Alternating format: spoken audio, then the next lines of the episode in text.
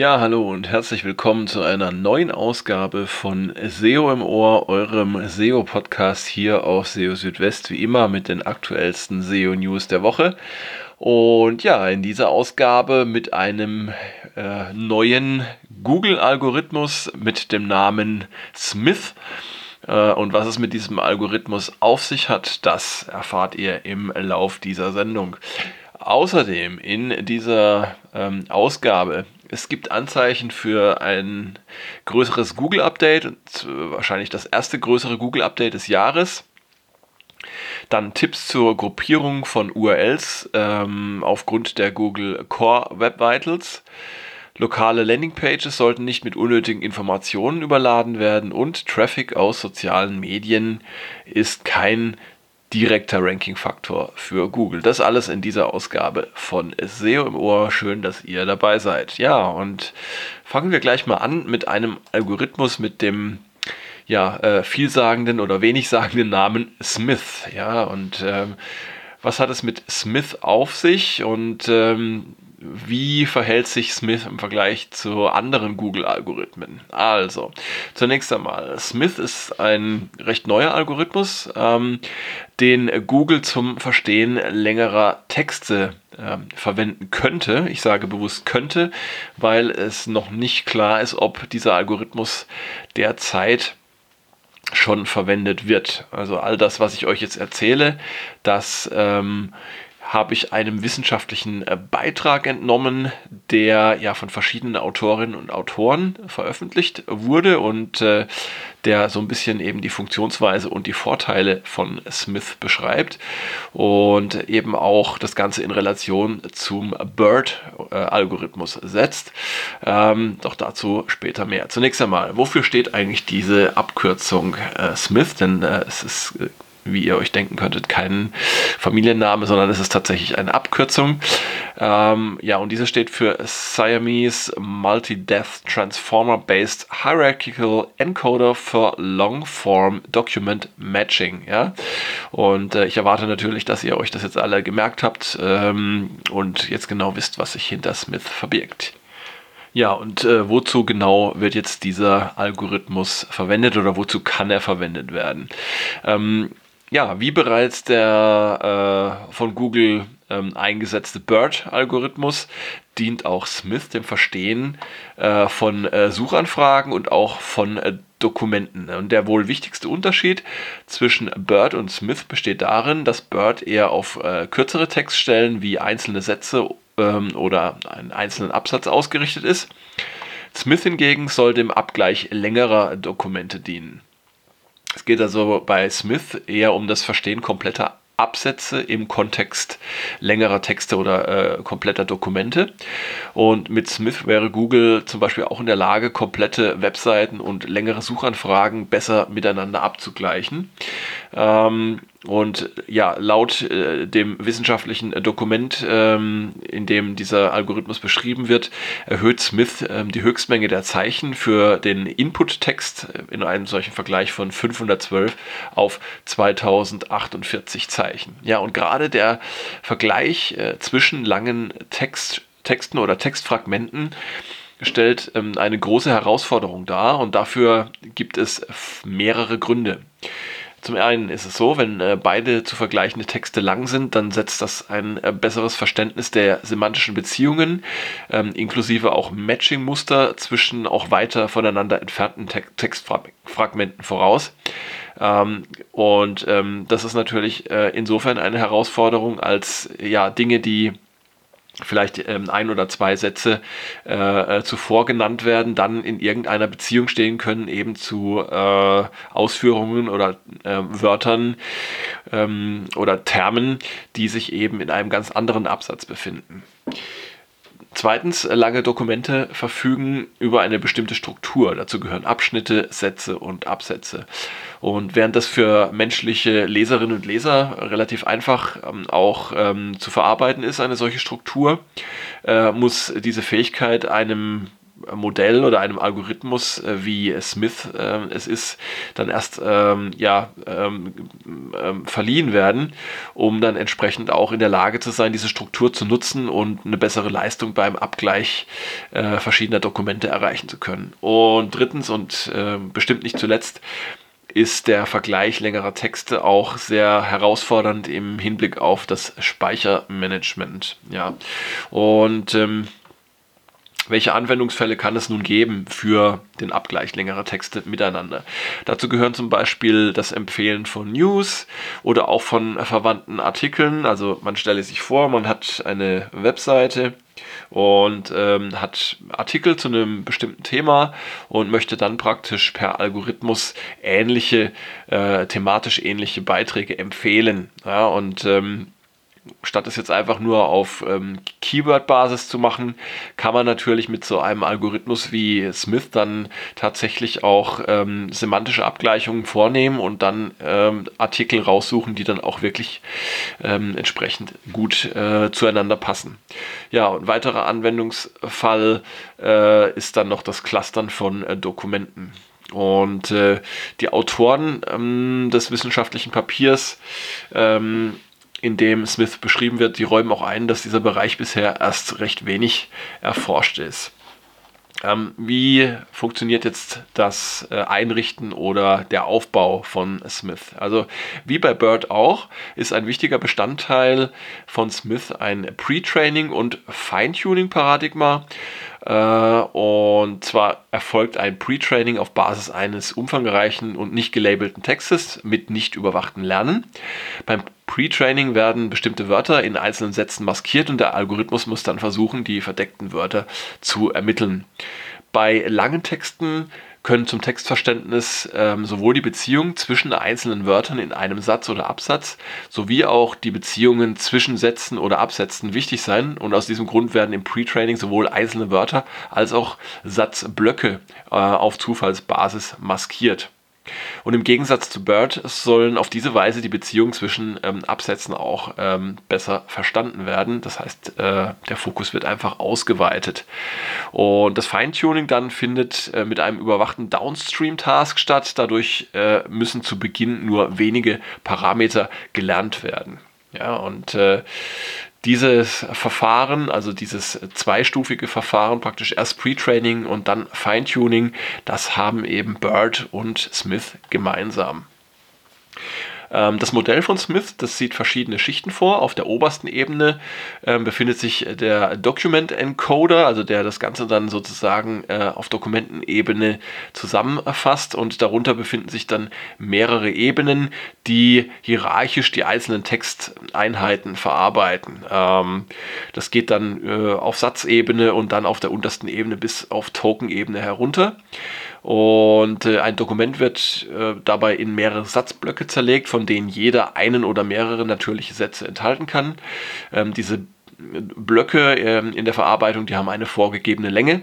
Und wenn ein Satz äh, nicht mehr in einen Block hineinpasst, dann wird er in den nächsten Block verschoben. Es kann natürlich auch passieren, dass ein Satz, äh, ein einzelner Satz äh, länger ist als die Höchstlänge eines Blocks. Ähm, in dem Fall wird er dann einfach abgeschnitten, damit er in den Block passt. Ja, und was sind denn die Ergebnisse jetzt, ähm, wenn man vergleicht Smith mit anderen ähnlichen Algorithmen? Da kommen die Autorinnen und Autoren von in dem äh, wissenschaftlichen Papier zum Ergebnis, dass Smith im Vergleich ähm, zu ähnlichen Modellen eine bessere Leistung erbringt, wenn es um den Abgleich längerer Dokumente geht. Ähm, und im Vergleich wurden dann eben auch äh, State-of-the-Art Matching-Modelle wie äh, Han, Smash und eben auch Bird betrachtet.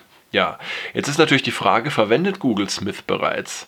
Ähm, das geht aus der wissenschaftlichen Arbeit nicht hervor und ja auch von äh, Seiten Googles direkt äh, gibt es äh, noch keine Bestätigung oder Auskunft darüber, ob äh, Smith bereits für die Suche verwendet wird.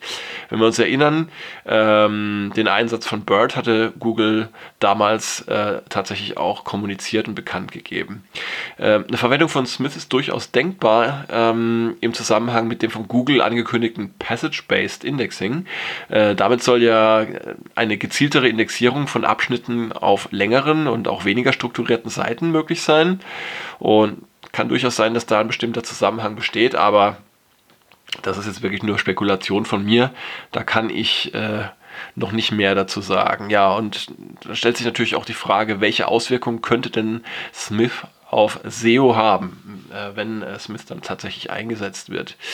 Ähm, ich gehe mal davon aus, dass es ähnlich wie Bird sein wird, also dass äh, die Konsequenzen jetzt irgendwie im Hinblick auf Optimierung von Websites äh, minimal oder eigentlich gar nicht äh, vorhanden sind. Ähm, es wird einfach so sein, Google wird besser in der Lage sein, äh, äh, Webseiten zu verstehen, Suchanfragen zu verstehen und die auch miteinander ähm, in Abgleich zu bringen. Das heißt, unterm Strich wird sehr wahrscheinlich eben die Qualität der Suchergebnisse ähm, sich verbessern. Und ja, ihr als Betreiberinnen und Betreiber von Websites, ihr solltet einfach weiterhin darauf achten, ähm, hochwertige und relevante und möglichst auch gut strukturierte Inhalte zu erstellen. Und dabei solltet ihr eben auch ähm, eure Nutzer im Blick haben und nicht in erster Linie die Suchmaschinen.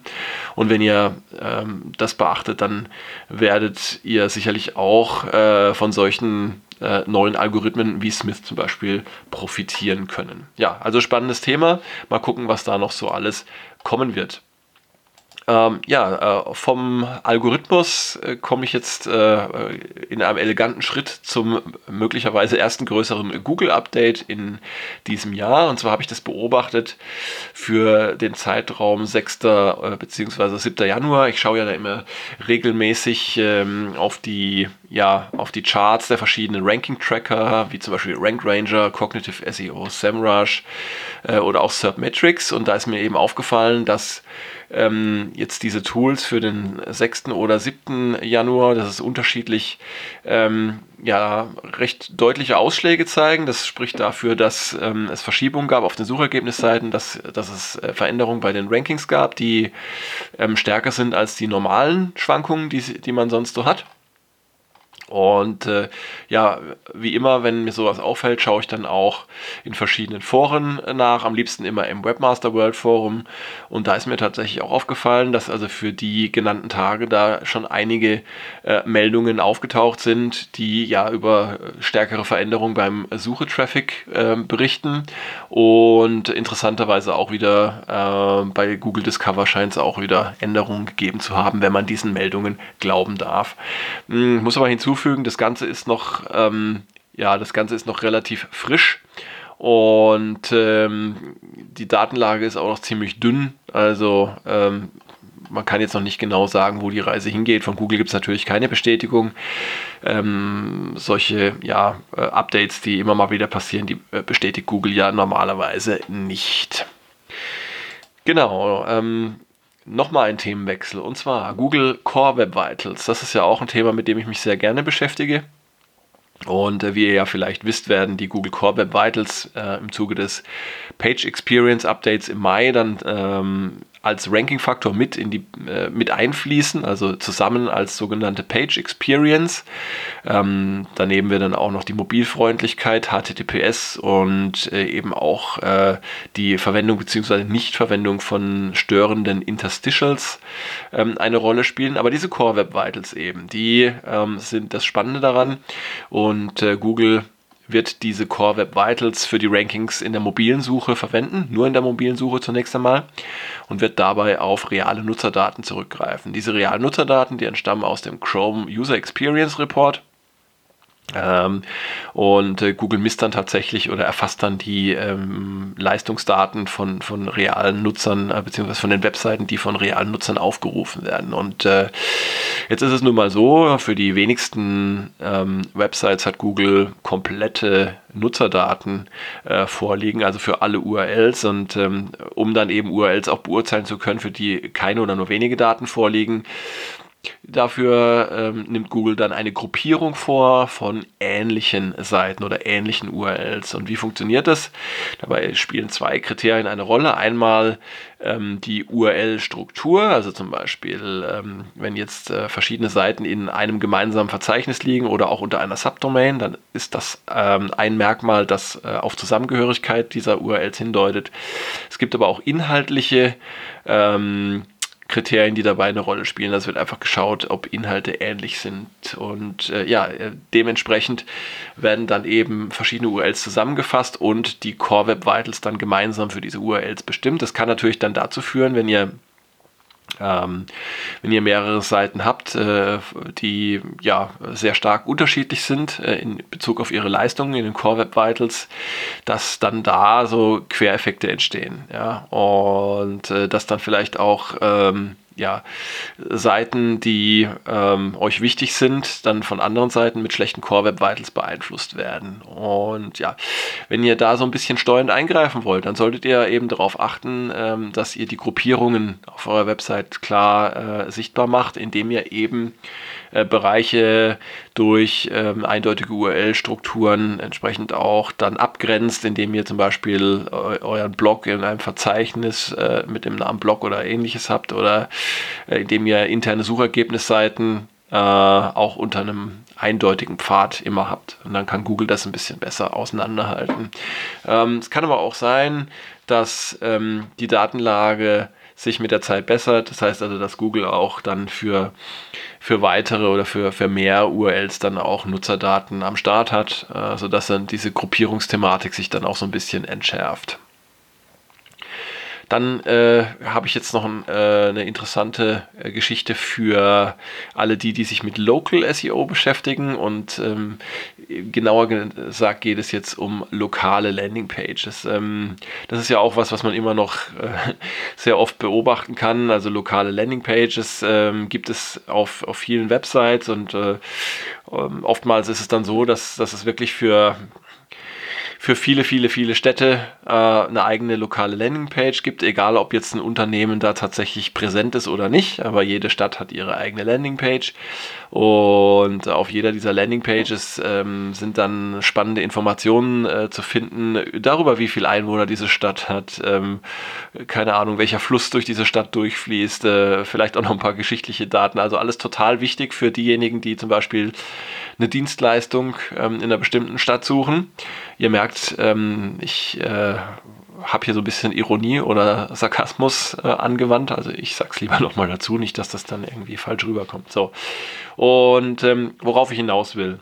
Es ist ähm, keine gute Idee, lokale Landingpages mit Informationen voll zu ballern, einfach nur damit da viel Text drauf ist. Und genau um dieses Thema ging es in äh, einem ja, Google Search Central SEO ähm, Office Hours Termin und zwar am 4. Dezember, ähm, vormals auch bekannt als Webmaster Hangout. Und ähm, da gab es ja einen recht interessanten Fall. Und zwar hatte da ein Teilnehmer sich äh, gemeldet und gefragt, ob ein Umzugsunternehmen, das Umzüge zwischen Toronto und Vancouver anbietet, zwei verschiedene Landingpages erstellen sollte, nämlich eine für diejenigen, die von Toronto nach Vancouver umziehen und eine andere für diejenigen, die von Vancouver nach Toronto umziehen möchten. Und die Idee ist da praktisch, dass man je nachdem, äh, in welche Stadt man ziehen möchte, dann da jeweils auf dieser Landingpage die Informationen über diese Stadt findet. Und die Informationen, die jetzt da so äh, genannt wurden, sind zum Beispiel, welches Wetter habe ich da gerade oder wo kann ich, äh, äh welche Schulen gibt es da oder welche Einkaufsmöglichkeiten. Ja? Und jetzt mal unabhängig von der Frage, ob man jetzt zwei oder eine Landingpage äh, für, für diese Umzugsgeschichte machen sollte, ähm, hat äh, John Müller in diesem äh, Videobeitrag oder in seiner Videoantwort relativ klar gemacht, dass es eben keine gute Idee sei, ähm, solche Landingpages mit, mit irgendwelchen automatisch erzeugten Inhalten äh, zu befüllen, die zum Beispiel aus einer Datenbank oder irgendeiner API-Schnittstelle stammen. Ähm, denn das kann dann letztendlich äh, sogar dazu führen, wenn Google erkennt, dass also viele solche Seiten automatisch erstellt werden, dass die gesamte Website ähm, ja, abgewertet wird. Und äh, laut Müller geht es eher darum, die richtige Balance zwischen dem Angebot und, und äh, dem Angebot vom Mehrwert für die Nutzer und dem einfachen Befüllen von äh, Seiten aus einer Datenbank zu finden. Also das heißt, wenn ich das so interpretieren darf, dass es nicht grundsätzlich schlecht ist, ähm, bestimmte äh, Informationen aus einer Datenbank einzubinden. Ich meine, streng genommen, die meisten Websites ähm, holen ihre äh, Informationen aus irgendeiner Datenbank.